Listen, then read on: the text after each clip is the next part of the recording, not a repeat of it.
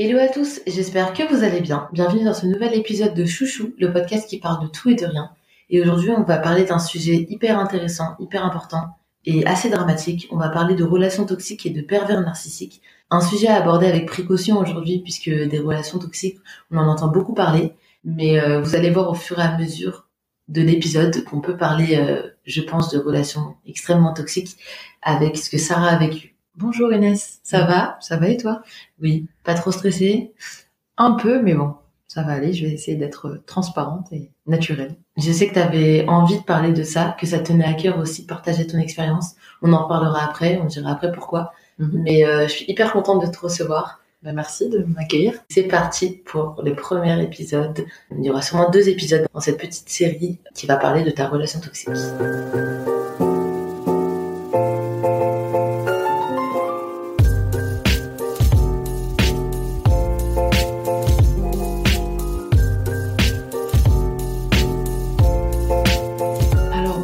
Dans une famille maghrébine euh, où la culture était euh, prédominante, on va dire, dans ma vie et, dans celle de ma famille.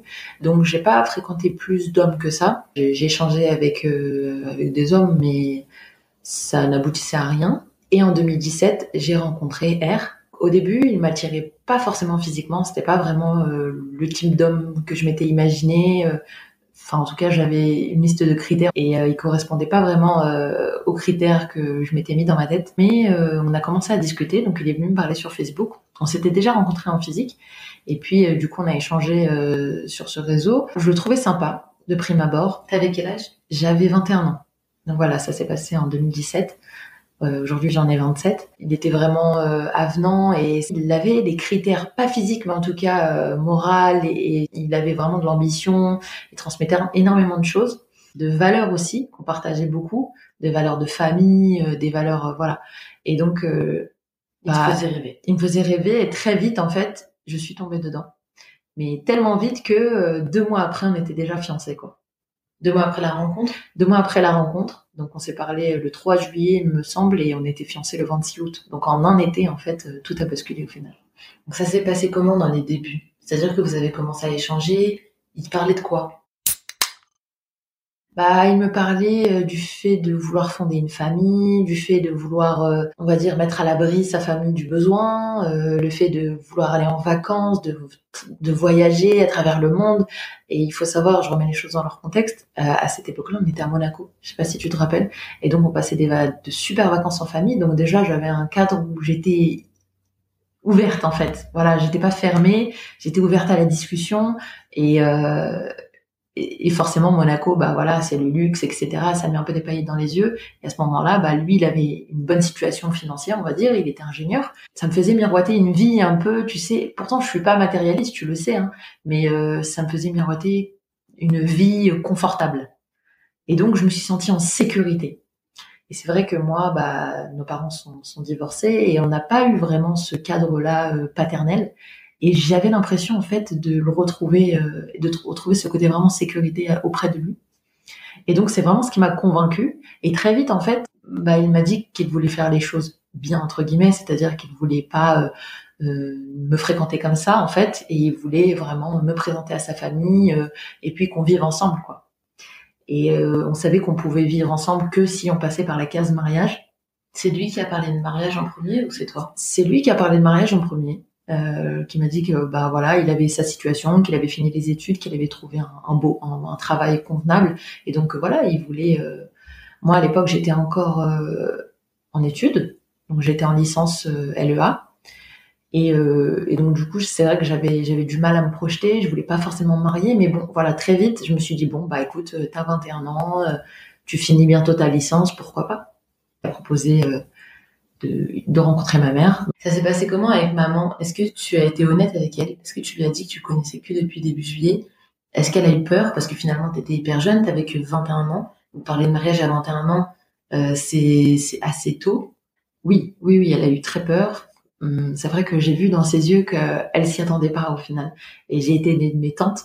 J'en ai parlé d'abord à mes tantes pour qu'elles me soutiennent, on va dire. Et donc quand je lui en ai parlé, c'est vrai qu'elle a tout de suite euh, beaucoup d'émotions. Elle a eu beaucoup d'émotions à ce moment-là, mais euh, ouais, elle a eu peur. Et, euh, et du coup, voilà, elle savait pas trop comment agir. Enfin, elle était un petit peu euh, perdue. Et j'ai été transparente. Je lui ai dit que je le connaissais pas depuis euh, si longtemps que ça, mais que, bah voilà, je voulais pas non plus rester avec lui Dans le haram. dans le haram. Voilà, comme on dit. Pour ceux qui comprennent pas, bon, je pense que tout le monde comprend, mais euh, avoir une relation euh, Hors mariage. hors mariage. Voilà. Et, euh, et donc elle l'a très bien compris. Elle m'a dit bon bah que j'avais 21 ans, mais elle voulait que je finisse mes études avant. Voilà, elle voulait pas que je me marie et que je parte de la maison sans avoir au moins terminé ma licence. Donc de base on parlait de master, et puis après bon, euh, elle a vite compris que ça allait être compliqué de, de passer encore trois années à la maison. Donc euh, elle m'a dit écoute finis au moins ta licence, euh, et puis après euh, vous faites le mariage civil l'année d'après quoi. Donc on aurait dû se marier civilement. En juin 2018. Voilà. Donc une annonce qui s'est faite, voilà, assez naturellement et et puis très vite elle l'a rencontré.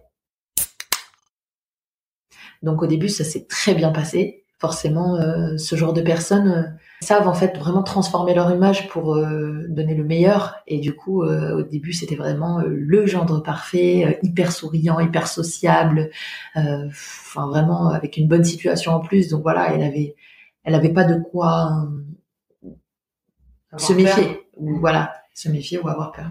Donc elle l'a accepté. Elle a accepté très vite et puis ensuite je vous l'ai présenté, vous l'avez accepté. Toi, je pense que tu avais un peu plus de mal. J'avais l'impression que tu étais un peu plus sur la défensive, enfin que tu sentais quelque chose.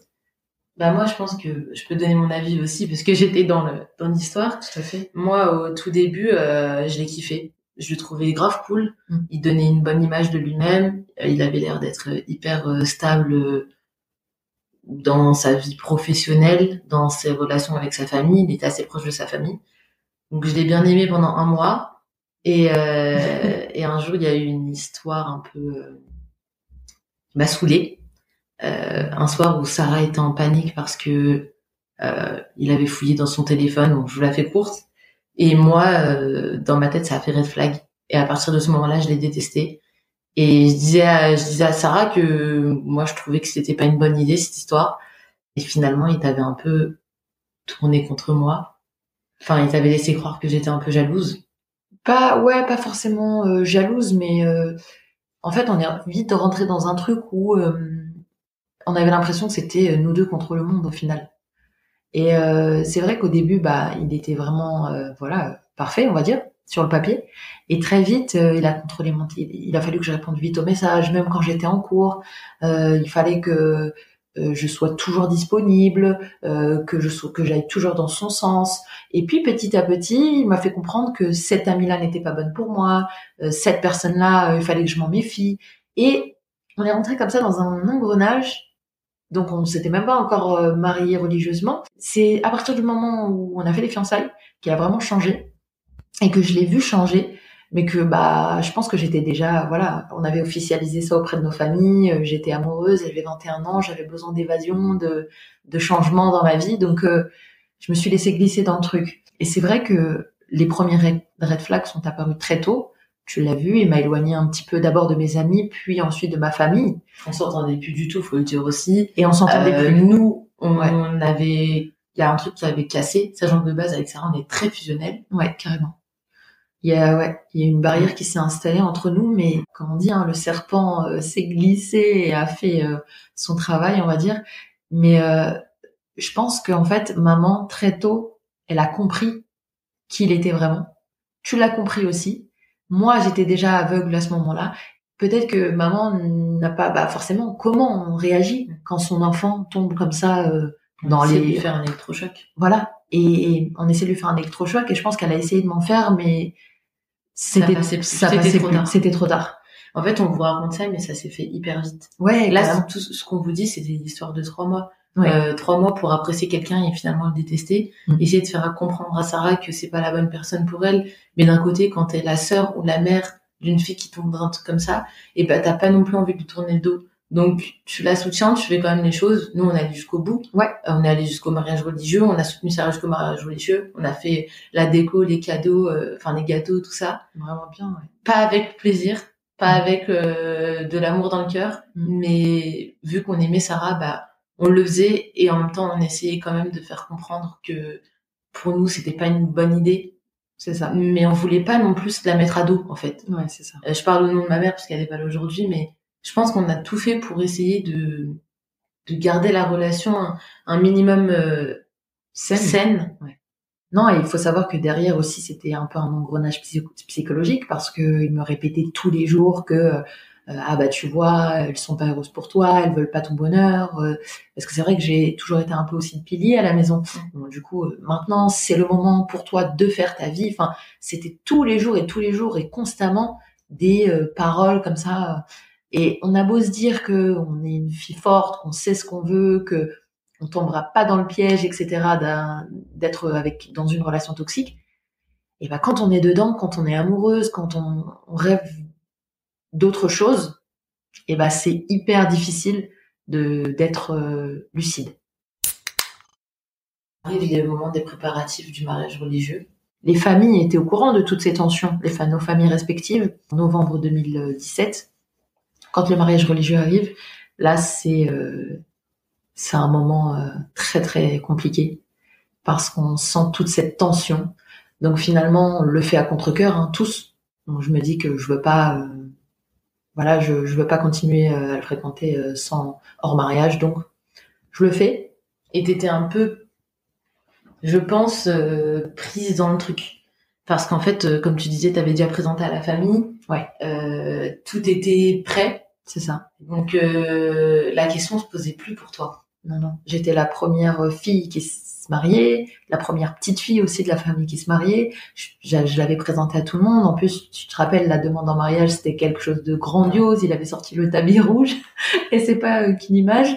Euh, donc, euh, je me disais non, faut que j'aille jusqu'au bout. Pour vous faire le résumé un peu de ce qui s'est passé, c'est qu'on a fait, comme je disais tout à l'heure, les préparatifs à contre-cœur. Ouais. Tout était prêt. Vient le jour du, du halal. Le jour du halal, donc bah écoute, je me prépare. Donc euh, à ce moment-là, je crois que je suis avec toi, tu me maquilles à ce moment-là. Ouais. Donc lui était arrivé avec sa famille. maman a une maison à deux, étages, donc moi j'étais au premier niveau et puis lui il était au rez-de-chaussée avec sa famille. Sauf qu'on s'était pas vu à ce moment-là parce que j'étais en train de me préparer. Euh, oui, juste un petit détail à ajouter, je pense que tu oublies, c'est que déjà de base, le jour du halal, lui et sa famille qui arrivaient en même temps, euh, ils avaient deux heures de retard. Ouais, je me rappelle. étaient tous un peu euh, sous tension. Et euh, mais ça, je m'en souvenais plus. Et moi, en fait, j'ai juste le souvenir d'être dans la chambre et de recevoir un appel de lui en me disant, écoute, euh, je me barre, j'en ai marre, c'est beaucoup trop long. Parce que du coup, le imam devait venir officialiser, on va dire, la religion, la, relation, la relation, pardon. et et du coup, il me dit, écoute, c'est beaucoup trop long. moi, j'en ai marre d'attendre. C'est même pas un mariage, il y a pas de musique, il y a rien du tout. je me casse. Et donc là, je me retrouve comme ça, enfin à le supplier de revenir quoi. Donc euh, au bout de 20 minutes euh, de négociation, euh, il arrive, il revient et en fait ça va parce que personne ne s'était aperçu qu'il était parti vu que bah voilà il y avait beaucoup d'agitation. Donc déjà là j'avais une pression énorme parce que je me dit non attends il peut pas me faire ça ce, jour-là comme m'abandonner. Et l'imam arrive et donc du coup il officie et puis après bah écoute la soirée se passe, ça va mieux on va dire. Mais euh, au moment d'échanger les cadeaux, dans notre euh, culture, on va dire, la belle famille euh, fait les cadeaux à la jeune mariée et doit les présenter à l'assemblée, on va dire. Et à ce moment-là, ils le font, mais très rapidement.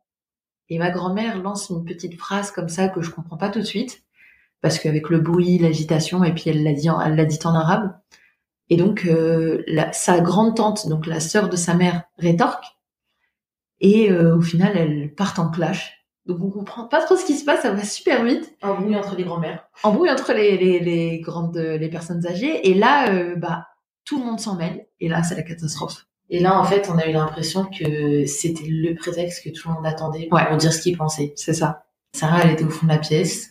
Bah, j'étais encore sur mon trône, le henné frais sur la main, et, et en fait, j'avais le regard dans le vide. J'avais l'impression euh, bah, d'être comme dans une bulle et que tout était au ralenti autour de moi et je voyais les gens euh, se disputer, mes cousines à côté de moi euh, me disaient Sarah, Sarah, Sarah, ça va, ça va, etc. Mais j'étais vraiment, j'entendais plus rien, comme un bruit très sourd, un, bruit de fond. Et là, bah, c'était la catastrophe, quoi. Mon oncle un peu nerveux qui qui, qui renverse toute la vaisselle. renverse toute avait la vaisselle. toute la vaisselle, il avait tout balancé par terre. Ça fait un boucan En fait, énorme. les hommes s'embrouillaient entre hommes, voulaient se frapper. Les femmes s'embrouillaient entre femmes, voulaient se frapper. C'était, je pense, le pire cauchemar que quiconque puisse imaginer euh, pendant un mariage. pour, pour les jeunes mariés et pour la famille. Pour les jeunes mariés, pour tout le monde, en fait. pour tout le monde. Et donc moi, bah, je suis là avec mon aîné, je me lève, et en fait, euh, le réflexe que j'ai, c'est de monter les escaliers et de de m'enfermer dans une pièce. Bon, c'était la chambre de maman avant. Et en fait, je m'enferme dans cette pièce et je réalise pas tout de suite. Enfin, c'est vraiment comme comme un état de choc au final. Et j'entends euh, les gens frapper à la porte en me demandant d'ouvrir, en me suppliant d'ouvrir. Ouvre, ouvre. Mais moi, en fait, je suis tétanisée. J'ai juste envie à ce moment-là de rester seule et de, de ne voir personne. Donc, il frappe à la porte et euh, j'ouvre à ma mère. Et donc, forcément, bah là, euh, on, on tombe dans les bras l'une l'autre, on se met à pleurer, etc. Et, et voilà, c'est pas, c'est pas, c'est un moment très douloureux. Et lui, en fait, la, la fenêtre était restée entrouverte et je l'entends hurler mon nom. En fait, il voulait que je sorte. Et ce que, ce qu'il faut aussi préciser, c'est que euh, il avait déjà un peu préparé son coup dans le sens où il avait, il avait acheté un appartement, qu'il avait meublé entièrement et il attendait plus que, bah, qu'on déménage, quoi. Et donc, euh, bah, il, m'appelle, il m'appelle, il m'appelle, il m'harcèle même. Je coupe le téléphone parce qu'à ce moment-là, j'ai besoin de réfléchir et de rester seule. Les invités euh, partent au fur et à mesure. Eux partent aussi.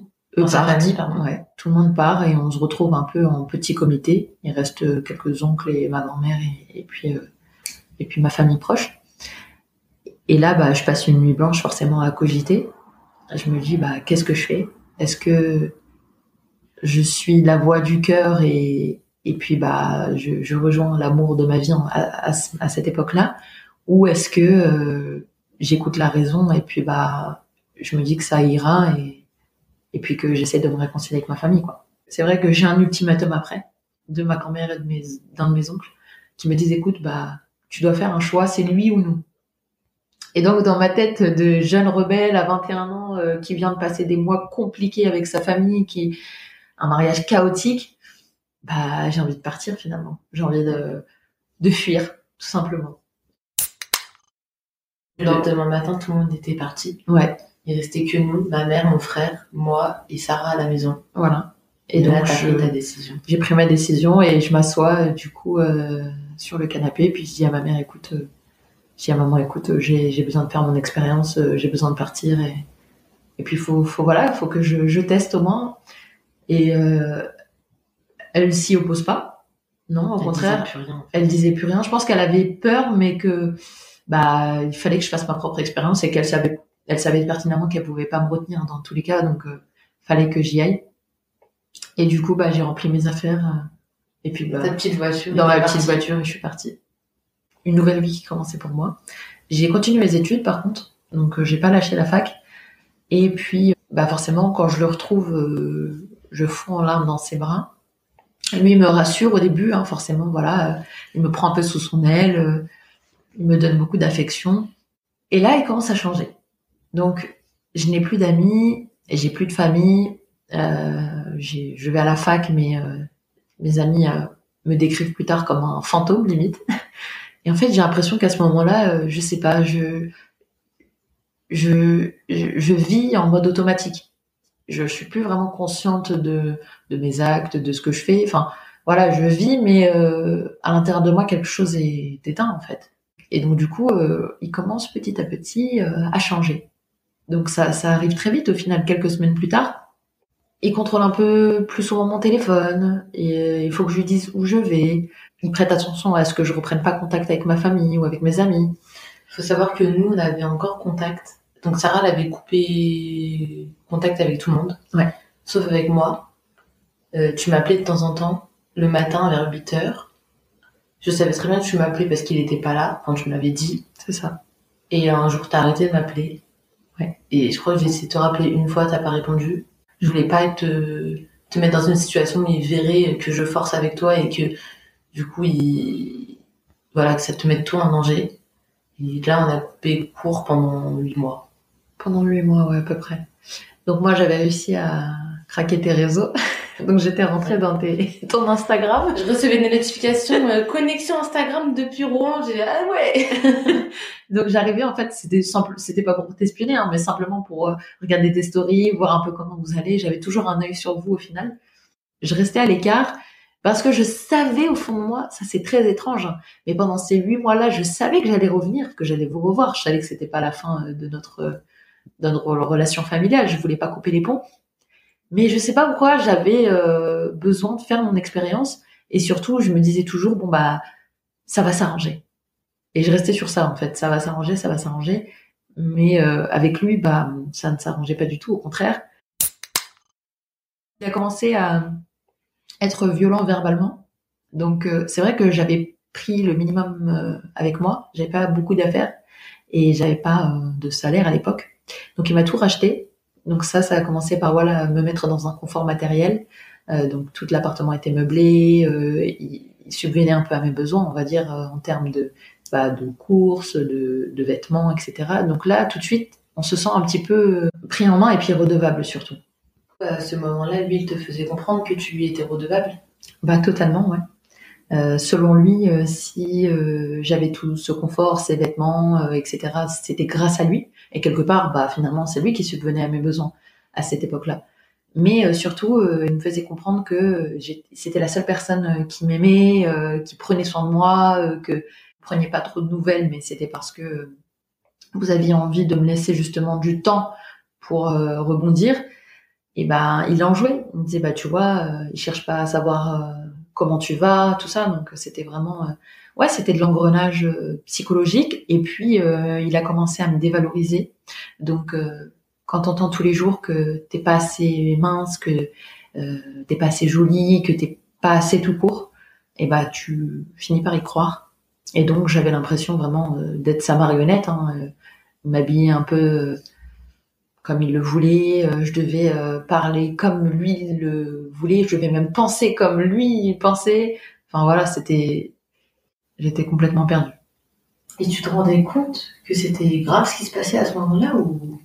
Au fond de moi je le savais parce que j'étais, j'avais une telle tristesse au fond de moi, j'étais tellement, euh, j'étais perdue aussi, mais euh, il y avait toujours cette petite lumière, cette petit espoir, parce que je savais que j'allais euh, retrouver ma famille, mais juste je savais pas quand. Et c'est ce qui m'a manqué le plus, parce que bah, les amis, certes, euh, mes amis m'ont manqué, mais c'était surtout euh, ma famille. On a grandi à quatre de manière très soudée avec maman, donc c'est vrai que j'avais perdu tous mes repères et c'est là où il a été fort, c'est de me séparer, de m'éloigner de mes repères. Et il en avait peur d'ailleurs, il checkait mon téléphone constamment pour savoir si j'avais pas repris contact avec vous, parce qu'il savait que vous étiez les seuls à euh, me sortir de cette situation-là et qui perdent le contrôle totalement sur moi, quoi. Et, euh, et, oui, euh, moi je, je, me laissais complètement aller. Et, c'est vrai qu'après avoir discuté avec bah, mes amis mes amis de la fac, etc. Elle me dit mais Sarah, on avait l'impression que t'étais un légume, que t'étais t'étais plus toi-même, que je les évitais parce que j'avais pas envie d'avoir des conversations. Je je m'étais vraiment renfermée sur moi-même et j'ai m'éloignais de tout. Et donc euh, j'avais perdu complètement euh, confiance en moi. Et ça en fait ils l'ont joué énormément. Et, et, à côté de ça, ils me couvaient de cadeaux, de de biens matériels en fait euh, pour compenser peut-être le fait euh, bah, qu'il soit aussi méchant. Hein. Finalement, il était méchant. Et après, ça a commencé petit à petit bah, aux violences physiques. Donc, euh, le, premier geste, c'était bah, de me pousser un peu violemment. Ensuite, parce qu'on n'était pas d'accord sur un sujet, ou sinon une petite claque, parce que j'avais, je m'étais plainte à sa sœur, et donc ça, il ne l'avait pas supporté. Donc ça a commencé par une claque. Donc la première claque, c'est vrai que là, j'ai pris conscience que ça n'allait pas du tout. Et donc euh, je me suis rebellée, hein. je, je me suis pas laissée faire et euh, j'ai préparé mes affaires euh, et je voulais quitter le, domicile. Et lui en fait, euh, bah il m'a retenu. Hein, et puis après, forcément, il entre dans un nouveau personnage, en pleurs, me suppliant de rester, etc. Enfin c'est vraiment ce genre de personne. Pourquoi c'est un pervers narcissique? Parce qu'il change de, de visage vraiment de manière tu vois, spontané. Enfin, j'ai l'impression qu'il il a plusieurs personnalités et que euh, il sait sortir la bonne personnalité au bon moment. Et là, il savait que le, la moyen, le seul moyen de, me retenir, c'était de jouer sur euh, l'amour que j'avais un peu pour lui et sur euh, le fait que je sois seule maintenant face au monde, on va dire. Et, et il en jouait et donc il avait réussi à me persuader de rester. Et forcément, et ça c'est un red flag aussi très important que je vais aborder. Et si une personne qui nous, écoute est dans cette situation-là, faut jamais se dire que euh, il ne recommencera pas. Je sais que vous avez déjà entendu ça quelque part, mais c'est vrai. S'il commence par une claque ou, par vous pousser violemment ou que ce soit même verbal, il faut partir. Il faut pas rester avec ce genre de personne parce que en fait, euh, il, il brise ce respect que vous avez de vous et il brise le respect que vous, vous avez en fait euh, en tant que couple. Et donc ça commence par voilà des petites claques, euh, il me pousse et ça devient de plus en plus fréquent. Donc euh, moi bah je subis un peu entre guillemets en me disant qu'il va changer. À chaque fois c'est une nouvelle crise et à chaque fois euh, il se met à pleurer. Enfin voilà, je, je, supporte et je pardonne. Et un jour c'est plus violent. Voilà, il va, il, me frappe mais un peu plus violent. Et donc je décide de faire mes affaires et de partir. Donc je pars, je vais dans un hôtel quelques jours euh, donc j'avais toujours la bourse, donc j'arrivais, j'avais mis de côté un petit peu. Donc euh, bah, je paye euh, les frais de l'hôtel avec la bourse. Donc voilà, il me cherche partout, etc. Je finis par rentrer. À ce moment-là, tu te dis pas, et si je rentrais chez maman? Non, parce que beaucoup de temps s'était découlé. Et là, il y a, y a beaucoup de sentiments qui se mélangent, comme la honte, le regret, et puis le fait de bah, de se dire qu'on a échoué. Ça, c'est, c'est un sentiment fort. Et j'avais pas envie à ce moment-là, en fait, de me dire que j'ai échoué. Et puis, je sais pas, j'avais envie de finir au moins mon année de licence. C'était pratique. Et puis, j'étais pas prête, quoi. Donc, je retourne vers lui. Et euh, il me dit, écoute, maintenant, tu vas me donner tes cartes de, tes codes de carte bleue, etc. Je te prends tout. Comme ça, au moins, bah, il savait que j'allais plus repartir, quoi. Et euh, il prend euh, mes codes, et, enfin, il prend ma carte, etc. Bon, quelques jours après, je les récupère, mais là, je me suis dit, bon, il veut même avoir le contrôle sur euh, mes finances. C'était le dernier contrôle qu'il n'avait pas sur moi. Et euh, les jours passent. Et puis là, je commence en fait à ressentir, ça y est, du, de l'épuisement. Tu vois, je, je, commence à me réveiller petit à petit de ce cauchemar. Donc, mes études se terminent, j'obtiens ma licence, et puis, bah, forcément, je, je veux travailler. Et euh, moi, j'avais l'habitude bah, d'être l'épouse parfaite, donc euh, je lui préparais son petit déjeuner, son déjeuner, son dîner. Euh, j'étais aux petits soins, le linge était toujours propre, repassé, tout était vraiment très carré. Et donc, mon rêve, c'était d'être agent immobilier. Donc, j'avais j'avais postulé et on m'avait j'avais j'avais été acceptée, donc je commençais le travail en tant qu'agent immobilier.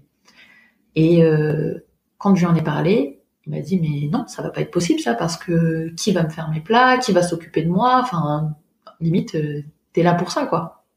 Donc on a une discussion très violente et euh, et en fait je lui dis écoute, je le regarde dans les yeux et je lui dis très clairement toi et moi il y a plus rien à sauver.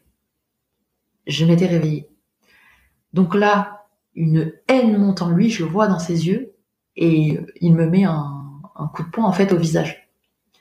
Donc je tombe dans les pommes. Et en fait, euh, je je sais pas pourquoi, j'ai envie de me battre à ce moment-là, donc je me lève et je viens vers lui pour limite, tu vois, le frapper aussi. Et il m'en remet une deuxième. Et là, c'est le noir complet. Je tombe dans les vapes. Je, heureusement, je tombe sur le lit. Et là, euh, quelques minutes plus tard, je reprends conscience. Il est toujours derrière moi en train de crier. Je me lève, je vais à la salle de bain et je me regarde. Il vient derrière moi pour continuer de me frapper. Sauf qu'en fait, il me voit dans le miroir, on se voit. Et là, je vois ma lèvre exploser. J'avais une robe blanche, donc j'ai du sang partout. Et, euh, et donc cette image-là, euh, bah forcément, ça le, ça lui fait peur. Euh, il se dit bon bah là, j'ai fait quelque chose de grave. Donc il, il, se tape la tête contre le, il tape la tête contre la porte. Il est malade psychologiquement, tu vois. Je pense que cet homme-là est malade et donc du coup, il avait envie de se faire mal aussi, comme il m'avait fait mal. Et en fait, le réflexe que j'ai, c'est de le consoler lui. Donc je me retrouve à le consoler alors que j'ai la, lèvre ouverte, que ma robe blanche est pleine de sang, mais je me retrouve à le consoler lui. Donc On décide d'aller à l'hôpital. Forcément, je mens à l'hôpital. Je dis que je me suis pris un coup par mon neveu qui a relevé la tête brusquement. Et euh, je reste, voilà, bien deux trois heures à l'hôpital. Et entre temps, je reçois des messages de lui, donc euh, qui me dit bah tu vois, on est là à cause de toi, c'est beaucoup trop long, demain je travaille, euh, c'est ta faute, etc. Donc en fait, ils ne remettent pas du tout en question. Et c'est à ce moment-là où je me regarde dans le miroir, dans la chambre d'hôpital, et j'ai un flash, quoi, j'ai un déclic. Et je me dis, mais qu'est-ce que tu fais là? Et là, je me réveille, je refais le film, en fait, de tous ces mois passés, et je me dis, mais waouh, on en est arrivé là, mais c'est pas toi, Sarah. Enfin, sors-toi de cette situation rapidement. T'as jamais été comme ça, t'as jamais voulu être comme ça. Euh... Bah, surtout que nous, on a grandi avec une image euh, de la femme très forte. Ouais. Euh, on a toujours été, toi, t'as toujours été très très forte, ouais. beaucoup moins sensible que moi à l'époque. T'étais très euh, dure, ouais. même avec maman. Euh, dans, dans tout, t'étais très dure et on avait vraiment cette vision de la femme capable. Ouais, j'étais pas dure dans le côté méchante, mais je protégeais énormément les gens que j'aimais et, euh, et je m'étais créé une carapace parce qu'on n'a pas eu une, enfance facile aussi euh, avec nos parents qui, qui bah, malheureusement avaient une relation aussi malsaine. Donc euh, je m'étais créé une carapace et j'avais l'impression d'être une femme forte. Et je l'ai retrouvée en fait euh, ce jour-là, cette femme forte devant le miroir. Je me suis dit waouh, à ce point-là, Sarah, ben tu vas te réveiller maintenant et c'est terminé tout ça.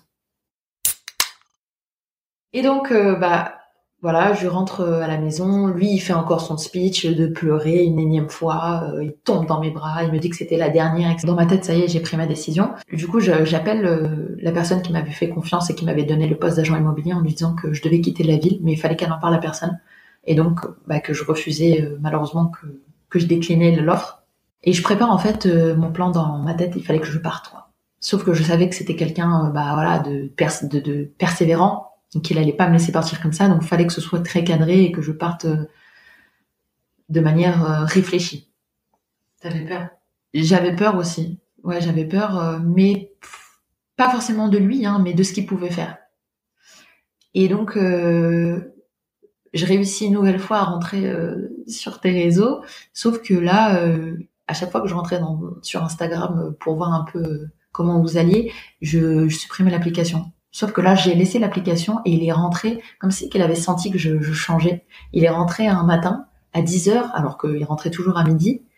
Euh, il vient vers moi et j'ai le réflexe de cacher le, le téléphone derrière mon dos parce que j'étais sur Instagram justement. Et là, en fait, il fait, enfin, il vient vers moi, il me prend dans ses bras, mais en fait, c'est pour prendre le téléphone derrière. Là, il consulte le téléphone et il voit qu'en fait, j'ai tous ces réseaux-là. Donc lui, pour lui, c'est la fin du monde, je lui mens, euh, j'ai une double vie.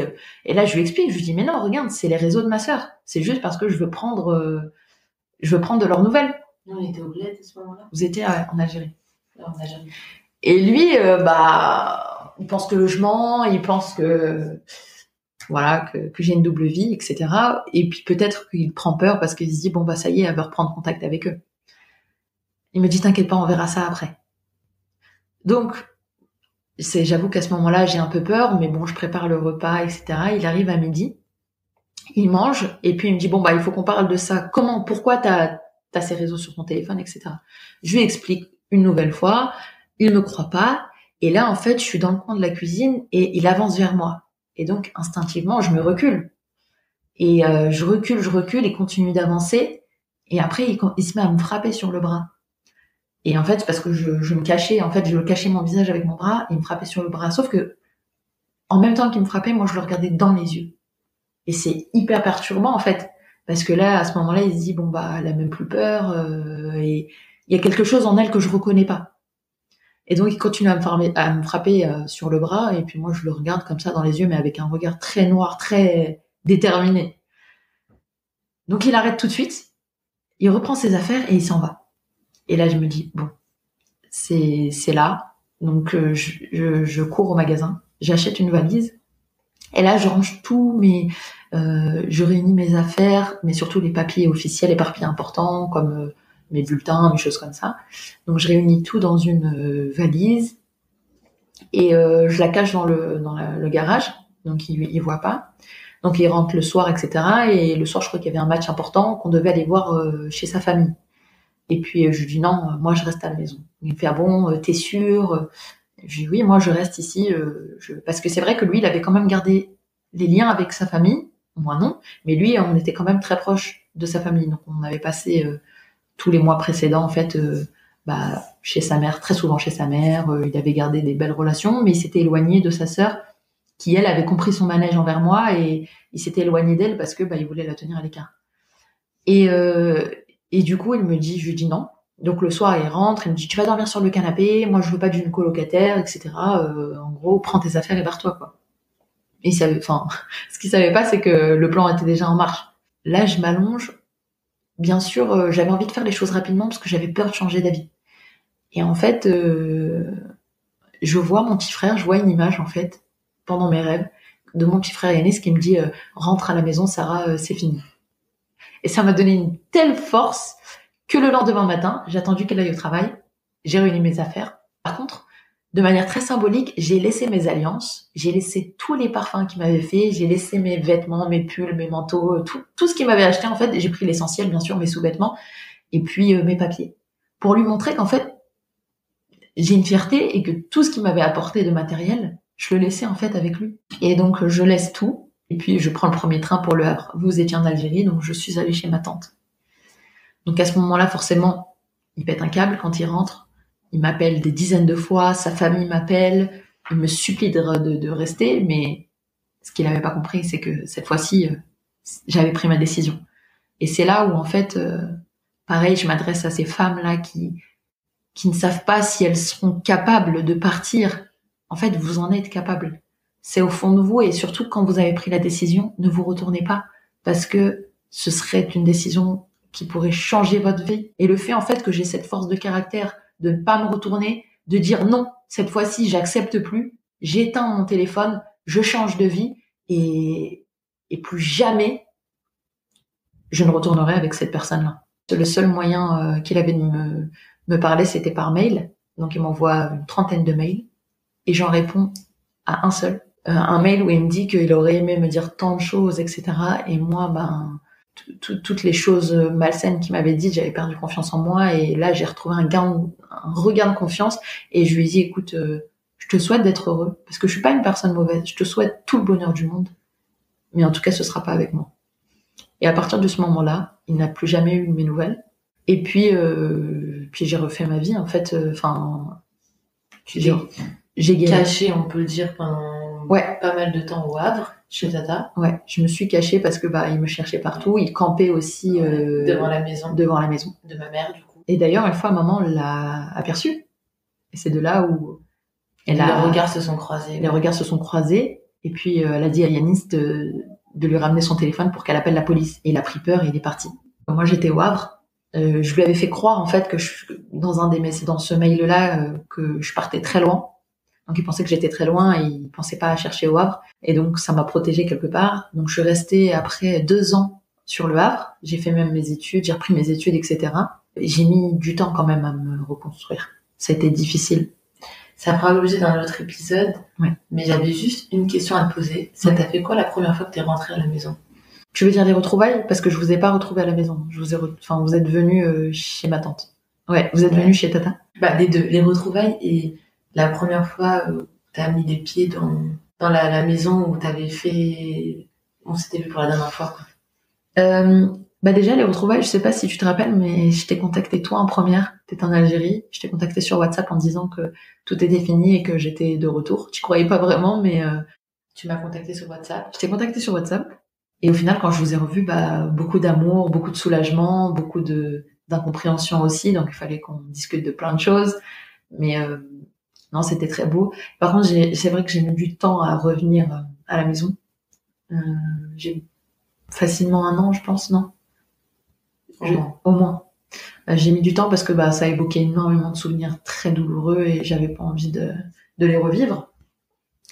Et euh, j'y suis pas restée. Hein. Je crois que j'y suis restée deux semaines et j'ai voulu retourner sur le Havre rapidement parce que je j'avais pas envie en fait de rester à la maison. Ta nouvelle vie, elle était là-bas. C'est ça.